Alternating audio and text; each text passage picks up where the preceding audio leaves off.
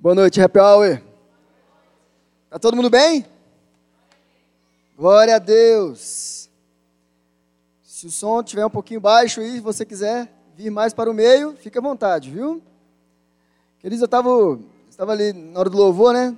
Reparando nas letras e vendo como é gostoso quando as músicas, as letras das músicas falam de Jesus, né? Tem a ver com Cristo, tem a ver com Deus e não conosco, não com o homem. Quando exalta o Senhor, quando glorifica o Senhor. E aí lá em casa hoje, pela manhã, é, você sabe que lá em casa a gente vê novela, né? É, é a novela de Jesus. Sabe aquela que passa na Record? Então, tem essa novela e minha esposa é noveleira. Ela fica vendo a novela de Jesus o dia inteiro. Eu falo que minha esposa é um anjo, ela não, não peca. Ela deve pecar assim. Ela bateu o dedinho assim na ela Oh, aleluia. Bati o dedinho aqui. Sabe? Ela não peca. Ela fica vendo Jesus o dia inteiro. E é isso aí. E aí, é, eu estava lá, né, sentado no sofá, estava reparando é, no que estava passando na novela. E eu tinha um monte de coisa para fazer. E aí, eu pensei, vou sair então, porque eu preciso passar as músicas para amanhã e tal. E de repente o Espírito Santo falou comigo assim: tudo que você vai fazer tem a ver com esse cara aí, ó. Então, espera mais um pouquinho, porque é sobre ele, tem a ver com ele, e não com o que você tem que fazer. E foi uma paulada, né? Foi aquele soco na cara. E eu fiquei pensando a respeito disso, né? Que as nossas vidas, elas têm que ser vividas, elas têm que girar em torno de Jesus. Não é sobre nós, é sobre Ele. Não é sobre o que eu quero fazer, ou o que eu posso fazer e oferecer, mas sim sobre quem Jesus é e o que ele fez na minha vida e o que ele fez na sua vida. E nós estamos aqui nessa noite então, justamente por isso, porque um dia ele nos alcançou, um dia ele se revelou a nós. E hoje nós temos o prazer e a oportunidade de estarmos aqui reunidos mais um sábado, para a glória do Senhor. Amém? Vamos dar continuidade então ao nosso estudo da carta que Paulo escreveu à igreja em Éfeso. Nós já vimos o capítulo 1, 2 e 3, e sábado passado nós vimos a primeira parte do capítulo 4, que Camila escorreu aqui com muita sabedoria, né? Com muita graça. No capítulo 1, 2 e 3, e é sempre bom a gente dar uma recapitulada, só porque às vezes chegam é, é, visitantes, então a gente fica meio perdido. Para quem já sabe como é que está a caminhada, Segue o jogo. Capítulo 1, 2 e 3, Paulo foi nos falar a respeito do que Deus fez por nós e em nós. Então, toda a obra do Senhor, toda a obra de Deus, toda a obra de Jesus e toda a obra do Espírito Santo foi revelada no capítulo 1, 2 e 3. E agora no capítulo 4, então, Paulo vai mostrar não mais o que Deus fez, mas sim o que nós temos que fazer. Qual é a expectativa do coração de Deus a respeito das nossas vidas? Sobre o que nós temos que fazer, a maneira como qual nós temos que viver. E aí, na primeira parte do capítulo 4, então, nós vimos que uma das expectativas do coração de Deus é que nós andemos em unidade. Precisamos andar em unidade. E o texto continua. Paulo continua falando então a respeito daquilo que nós precisamos fazer. E a segunda parte do capítulo 4, então, Paulo vai, vai nos dizer sobre como devemos andar em santidade. Santidade. Mas para que a gente consiga compreender tudo o que está acontecendo aqui, nós vamos voltar lá no verso 1 do capítulo 4. Daqui a pouco a gente vai ler o texto todo. Mas vamos ler aqui o verso 1 do capítulo 4. Está escrito assim, ó, abre aí, Efésios capítulo 4, verso 1. Porque o verso 1 é a chave, a chave para nós compreendermos tudo o que está acontecendo dentro desse contexto. Está escrito lá: como prisioneiro no Senhor, rogo-lhes que vivam de maneira digna, digna da vocação que receberam. Como prisioneiros no Senhor, rogo-lhes que vivam de maneira digna da vocação que receberam. Queridos, existe uma maneira pela qual nós devemos viver. Uma maneira que não é fundamentada nos valores que o mundo nos oferece, mas sim nos princípios e valores do reino de Deus. Vocês conseguem compreender isso? A conduta das nossas vidas é pautada nos princípios e valores do reino de Deus. E Paulo está dizendo exatamente isso, que nós devemos viver de maneira digna. 1 Tessalonicenses, capítulo 2, não precisa de abrir não, do verso 10 ao 12, está escrito assim, e ajuda a gente a dar uma compreendida no que Paulo está dizendo. Então, 1 Tessalonicenses, capítulo 2, do verso 10 ao 12. Tanto vocês como Deus são testemunhas de que nós portamos de maneira, nos portamos de maneira santa, justa e irrepreensível entre vocês, os que creem, pois vocês sabem que tratamos cada um como o pai trata seus filhos, exortando, consolando e dando testemunho, para que vocês vivam de maneira digna de Deus, que os chamou para o seu reino e glória. Percebam que então existe uma vocação para as nossas vidas e uma maneira pela qual nós devemos viver. A nossa vocação é que nós vivamos como filhos, manifestemos o reino de Deus, a glória de Deus. E a maneira pela qual nós vamos fazer isso, a maneira pela qual nós vamos manifestar o reino, a glória de Deus, vivermos como filhos, é de maneira santa, justa e irrepreensível. Agora, vamos voltar lá em Efésios capítulo 4, a partir do verso 17. Efésios capítulo 4, a partir do verso 17. Paulo diz o seguinte: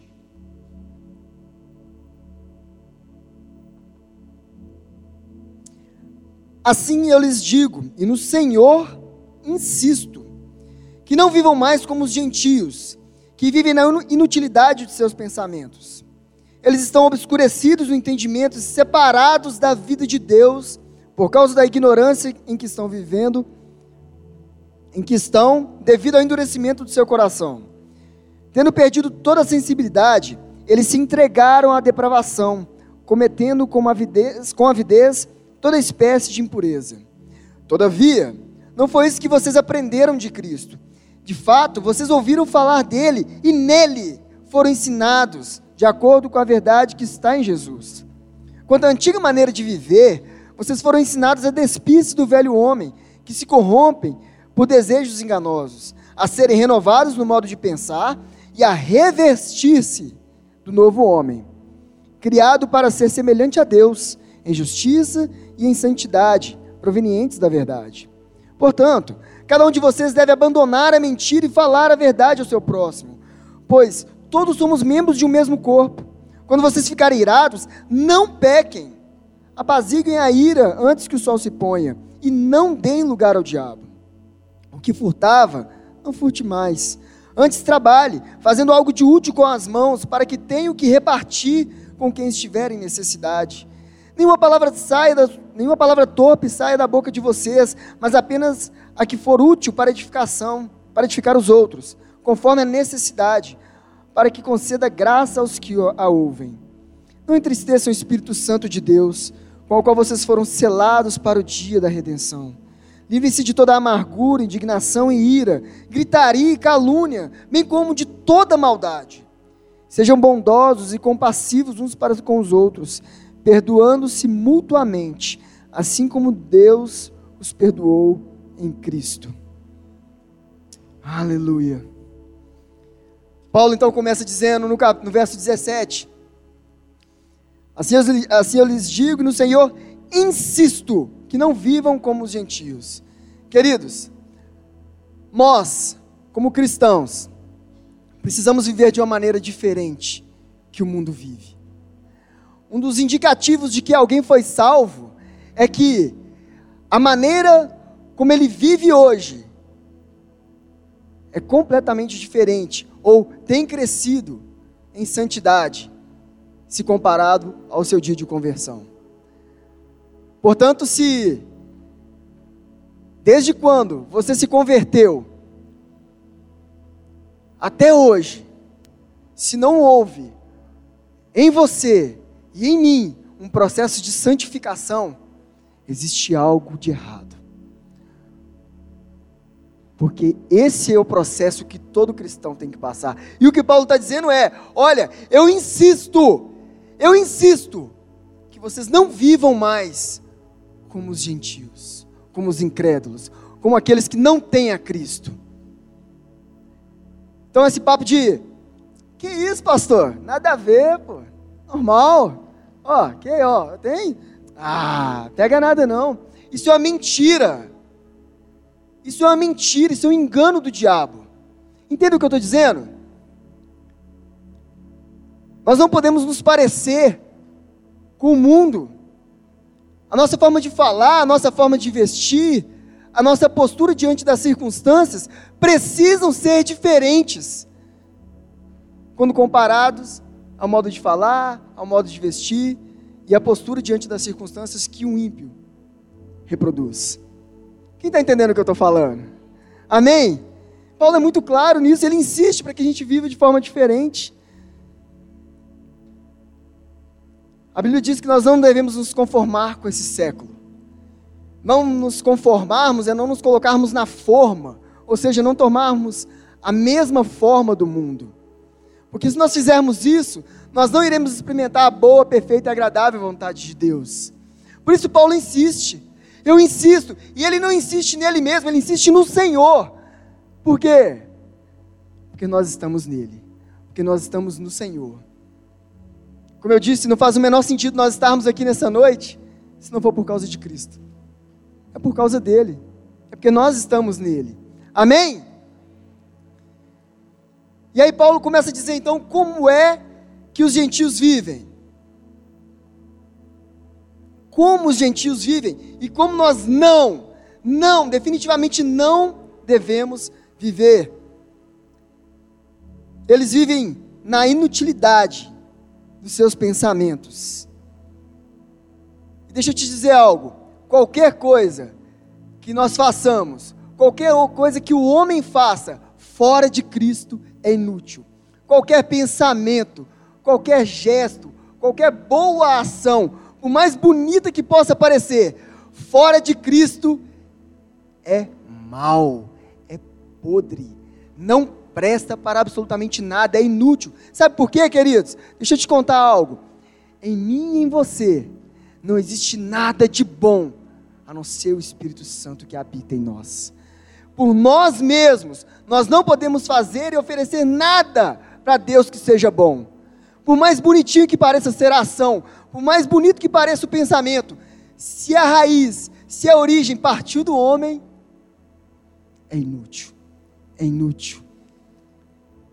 E os incrédulos vivem na inutilidade dos seus pensamentos, com, com, com entendimento obscurecido, e é óbvio, porque eles estão separados de Deus. Separados de Deus, eles não conseguem compreender, porque as coisas espirituais se discernem espiritualmente. Não adianta você dizer coisas, por exemplo, Olha, você precisa viver em santidade. Para o incrédulo, ele vai olhar para você e falar assim: hum, entendi, legal. Não cabe na cabeça dele, por quê? Porque coisas espirituais são discernidas espiritualmente, e o entendimento deles estão obscurecidos, o coração deles estão endurecidos, e eles estão insensíveis. A palavra insensível aqui quer dizer que eles não estão mais nem aí, eles não se importam, eles não ligam. Sabe por quê, querido? Porque a cultura do mundo diz o seguinte: o importante é ser feliz. O importante é ser feliz. E aonde nós encontramos a felicidade? No prazer. No prazer. Logo, se importante é ser feliz e a felicidade, nós não encontramos o prazer, oh, vamos satisfazer então nossas, os nossos desejos, a nossa carne. Todas as nossas vontades, então, precisam ser satisfeitas. Não importa o que as pessoas pensem. Eu não estou nem aí. O importante é ser feliz. Onde está escrito na Bíblia que o importante é ser feliz? Alguém sabe? Alguém lembra? Estou perguntando mesmo. Alguém lembra aí? Que o importante é ser feliz? Não, não. Sabe por que vocês não sabem, não lembram? Porque não existe isso na Bíblia. Isso não é um pensamento cristão. O importante não é ser feliz, o importante é viver aquilo que Deus tem para a sua vida. Isso sim é felicidade. A nossa felicidade é fazer a vontade do Pai e não viver as nossas vontades. Amém? E o verso 25, Paulo continua dizendo então: Porque os gentios vivem dessa forma, nós não devemos viver dessa maneira. Todavia, no verso 20, perdão, todavia não foi isso que vocês aprenderam de Cristo. De fato, vocês ouviram falar dele e nele foram ensinados de acordo com a verdade que está em Jesus. Agora entenda, queridos, o coração do homem estava duro, duro, e essa palavra quer dizer como duro como mármore, quase que impenetrável. Mas existe uma promessa, e existe uma promessa para aqueles que o Senhor escolheu. E Ezequiel vai dizer então: aspergirei água pura sobre vocês e ficarão puros, e eu os purificarei de todas as suas impurezas e de todos os seus ídolos. Darei a vocês um coração novo e porém um espírito novo em vocês. Tirarei de vocês o coração de pedra e em troca darei um coração de carne. Porém, meu espírito em vocês e os levarei a agir segundo os meus decretos e a obedecer fielmente às minhas leis. Vocês habitarão na terra que dei aos seus antepassados. Vocês serão o meu povo e eu serei o seu Deus. Essa promessa se cumpriu em nós, em mim e em você. E porque nós temos aprendido com o Senhor porque nós temos aprendido com Cristo e em Cristo. Nós não podemos então mais viver da mesma forma que nós vivíamos antes. Olha o que, que Paulo está dizendo no verso 20 e no verso 21. Paulo está dizendo o seguinte: que nós está, que antes nosso aprendizado foi no Senhor, foi através dele. Nós ouvimos dele e aprendemos com ele. E deixa eu te dizer algo: existe uma enorme, uma enorme diferença entre teoria e prática. O homem pode saber tudo de Jesus, absolutamente tudo, tudo, tudo, tudo, tudo, todas as informações, e não ser salvo. Aprender com Jesus é diferente de aprender sobre Jesus. Às vezes, você tem vontade de saltar de paraquedas. E aí você vai pesquisar, né? E aí você procura saber como é que é o salto, sei lá, descobre qual equipamento que é utilizado, o altímetro, o tipo de, de paraquedas, o velame, é, qual é a altura que se salta. Descobre que é a partir lá, um, um salto médio de 4 mil metros de altura, e tudo muito legal, mas isso é só uma teoria. Agora, quando você coloca aquele paraquedas nas costas Bota o pezinho assim, ó, na porta do avião. E seu rosto é jogado para trás pelo vento. E a adrenalina toma conta do seu corpo. Seu coração parece que vai sair pela boca. E você fala, é agora, é agora, é agora. E bum! E você se joga. E, só o silêncio. Essa é a prática. Essa é a prática. Nós precisamos ter experiências com o Senhor. Só uma teoria nos torna, nos torna apenas intelectuais. E aí a gente corre um sério risco de começar a julgar as pessoas. Porque nós intelectualizamos o negócio. Nós sabemos muito sobre Jesus, mas temos pouquíssimas experiências com Jesus. Estão entendendo a diferença? A enorme diferença? Aleluia! E aí Paulo continua então no verso 22. Quanto à antiga maneira de viver, vocês foram ensinados a despir-se do velho homem, que se corrompe por desejos enganosos, a serem renovados no modo de pensar e a revestir-se do novo homem, criado para ser semelhante a Deus, em justiça e em santidade, provenientes da verdade. Queridos, entenda essa, essa, essa passagem aqui, porque às vezes pode nos dar a sensação de que todo esse processo aqui aconteceu apenas uma vez. Nós estávamos lá mortos, nossos delitos e pecados, veio Jesus, e se revelou a nós e nos salvou. E aí nós nos despimos do velho homem, e aí foi renovada a nossa mente, e, e aí nós nos revestimos do novo homem, e pronto, acabou. E nós voltamos à nossa vida normal. Final do filme. Não, não, não é isso. O despir-se do velho homem, o renovar a mente e o revestir do novo homem precisa ser diário. Todos os dias nós precisamos nos despir do velho homem. Sabe como que a gente faz isso? É que naquele momento que a gente está dirigindo, no trânsito, e vem o, o, o abençoado e te fecha. E aí te sobe aquela ira. Aleluia. Glória a Deus. É quando você tem a vontade de fazer algo, a sua carne te pede aquilo e você diz: Não, não vou fazer. Não vou fazer. Isso é despir do velho homem. São as vontades que a gente tem todos os dias e que a gente tem que matar, podar essas vontades. Todos os dias nós temos que fazer isso, sim ou não? Todos os dias. Da mesma maneira, nós temos que renovar a nossa mente. Todos os dias. E como que nós renovamos a nossa mente? Salmo 119, no verso 9, vai dizer que nós guardamos o nosso coração, nós vamos aí renovar a nossa mente através da palavra. É meditando na palavra, é estudando a palavra. Todos os dias. E aí, por isso, querido, deixa eu te contar um negócio. Você precisa ler a Bíblia todos os dias. Tem irmão que fala, ah, você está brincando. É sério isso? Claro que é sério. Você precisa ler a Bíblia e orar todos os dias, para que a sua mente seja renovada, dia após dia. Não é só aqui no culto no sábado, não é só na célula, é, são todos os dias. Compreende isso? Eu não vou nem perguntar quem, quem lê a Bíblia todos os dias, para não dar ruim. Mas vocês entendem isso? Nós precisamos renovar a nossa mente todos os dias. E como que nós vamos nos revestir do novo homem então? Nós nos revestimos do novo homem quando nós tomamos a consciência de quem nós somos agora em Cristo. Do novo homem que foi formado, da nova raça, da qual eu e você fazemos parte.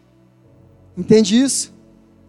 Todos os dias, quando a gente acorda pela manhã, a gente tem que pensar: eu nasci de novo, eu sou uma nova criatura, faço parte de uma nova raça, o povo de Deus. O povo de Deus. Eu faço parte de uma família. E eu não posso mais viver como eu vivia antigamente. Amém?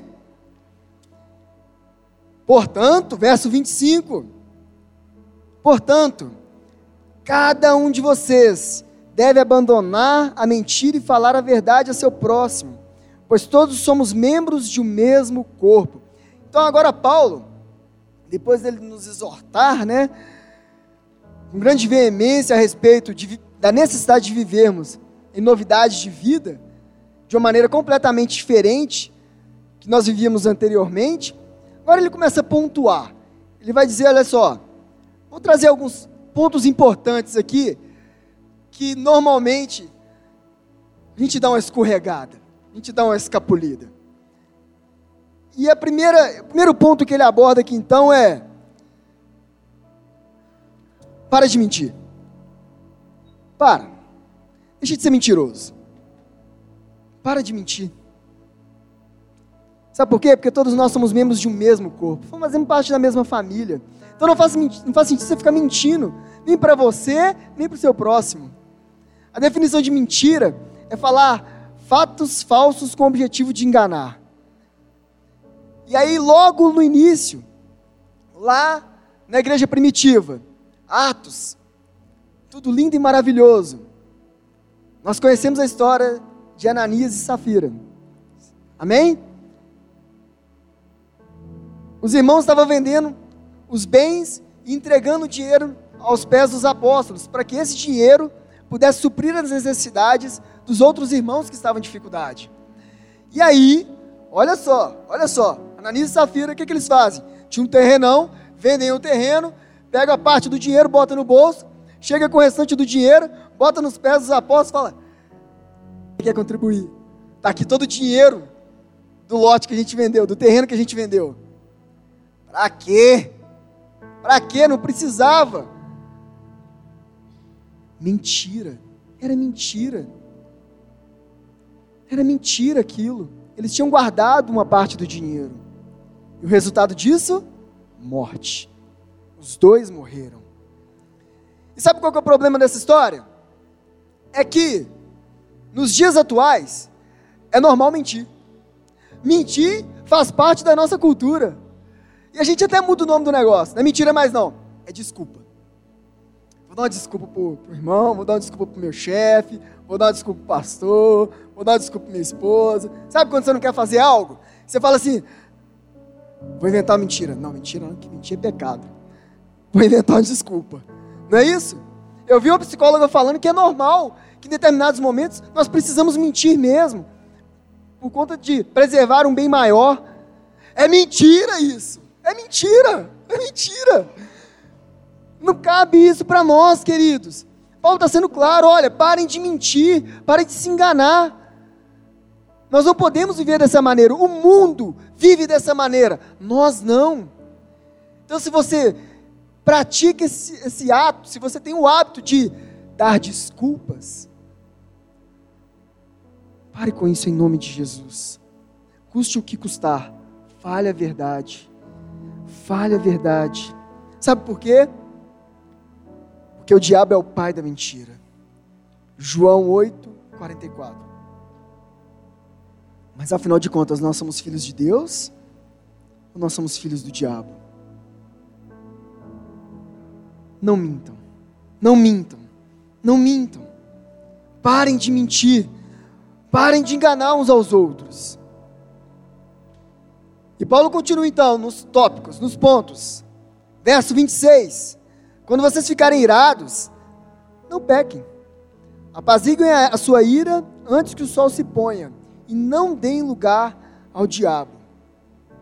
Qual é a definição de ira, queridos? Aquele momento de fúria intensa, uma raiva momentânea. Todo mundo aqui já experimentou aquele momento de fúria intensa? Ah! Matar! Ah! Respira, passou, passou, passou. Isso é ira. E aí a ira ela pode ser justa ou injusta ela pode ser certa ou errada. Como que nós vamos saber se aquela ira ela é justa ou injusta? É só responder alguns, algumas perguntinhas. A primeira é, presta atenção aqui, ó. A primeira pergunta que nós temos que fazer nesse momento: foi direcionada à pessoa certa? Segundo, a nossa ira esteve no grau correto? Na medida certa? Foi na hora certa? Foi com o propósito certo. Quer ver um exemplo onde tudo isso se encaixa? Jesus chegando em Jerusalém, ele vai no templo. Chega lá, uma feira. A feira ali da, da, da Como é que é? A feira hippie. Domingão. Imagina, dentro do templo.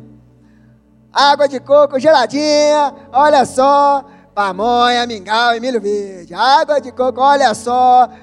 Imagina isso dentro do templo. Sabe o que, que Jesus fez?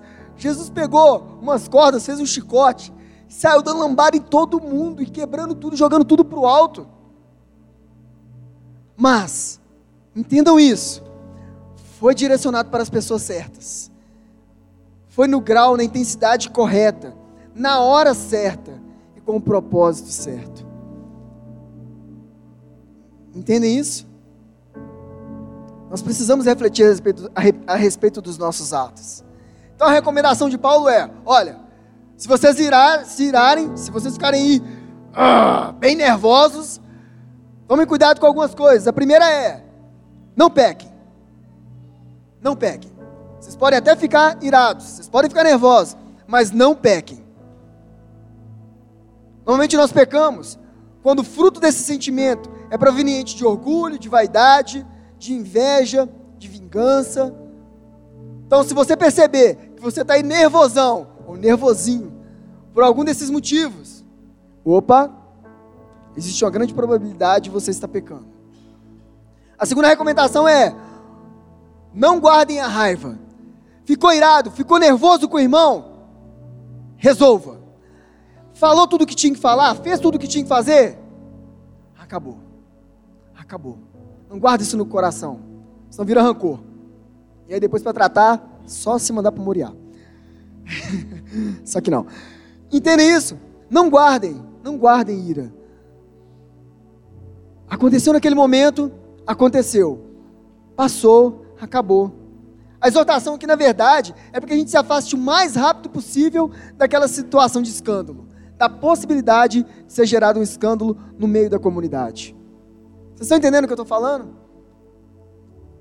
Amém? Amém. A terceira recomendação é: nem dê lugar ao diabo, ou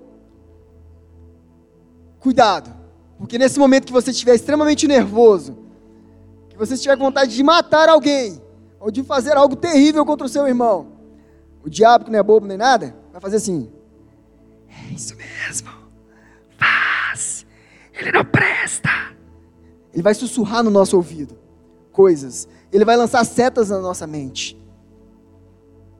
Nós não podemos dar lugar ao diabo. Não podemos dar espaço para aquilo que ele vai falar nos nossos ouvidos. Amém? Quem está entendendo o que eu estou falando? Está todo mundo bem aí na, na, na benção, firme?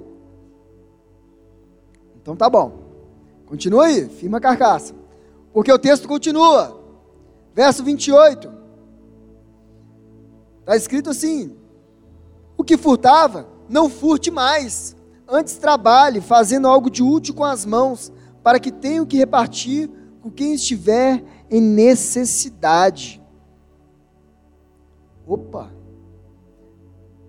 O que furtava, não furte mais. E aqui a gente precisa compreender que não existia uma definição jurídica de, de furto e roubo. É tudo uma coisa só. Vocês estão entendendo? Na época aqui não tinha nada disso, não. Era uma coisa só. Perceba que o diabo, além de mentiroso e assassino, ele também é ladrão. O diabo também é ladrão. O primeiro Adão, quando Deus disse: Olha, você pode comer de tudo, mas daquele fruto ali, ó, não. Ele você não pode comer. E Adão e Eva, quando eles comem desse fruto, o que, que eles estão fazendo? Eles roubaram, eles furtaram aquela, aquele fruto, porque era algo que não pertencia a eles. Entendem isso? O primeiro Adão, ele furta aquele fruto. Mas o segundo Adão, Jesus, inaugura o paraíso com um ladrão. E isso aqui é revelador para a gente, sabe por quê? Porque o que Deus está dizendo é o seguinte: não importa a desgraça que esteja acontecendo, não importa a maldição na qual esteja acontecendo, quando Deus coloca a mão, Ele transforma maldição em bênção. O primeiro caiu porque roubou. O segundo inaugura o paraíso com um ladrão. E a revelação continua, porque o texto diz que ele tem que trabalhar, que quem estava furtando parasse de furtar, porque ele tinha que trabalhar, não para que ele pudesse ter um carro bom, uma casa boa, roupas de marca, para que ele pudesse fazer viagens bacanas e postar no Instagram. Não é nada disso. O texto diz: para que tenha o que repartir com quem estiver em necessidade. Está aí o pulo do gato. E aí, quando a gente vai falar aqui a respeito de dízimo e oferta, fica, né? Em outras, aqui, aqui, glória a Deus, que nem é tanto. Glória a Deus por isso. Mas tem outras igrejas que quando você fala de dízimo oferta, não... lá vem. Por quê? Porque na cabeça dos irmãos, o dinheiro é para ele. É porque ele merece. É porque ele precisa. Quando na verdade isso é uma cultura do mundo que diz que o importante é ser feliz. Lembra?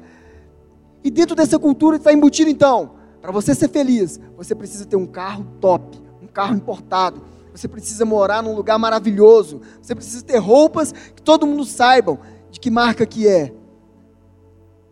Quando na verdade, dentro da cultura do reino de Deus, o dinheiro que o Senhor nos dá através do nosso trabalho é para suprir as necessidades de outras pessoas. Pronto, vamos fazer o dízimo e oferta de novo. Estão entendendo? nosso modo de viver e o nosso modo de pensar precisa ser diferente que o mundo pensa e vive. E Paulo continua, verso 29. Nenhuma palavra torpe sai da boca de vocês, mas apenas o que for útil para edificar os outros, conforme a necessidade, para que conceda graça aos que a ouvem. E aí a palavra torpe utilizada no texto, segundo Hernandes Dias Lopes, traz um, uma ideia de um fruto, um alimento podre, um peixe podre, né, uma fruta podre. E ouvir um irmão falar revela muito sobre ele. Já pararam para pensar a respeito disso? Você quer saber como é que está o coração do irmão? Deixa ele conversar cinco minutos com você.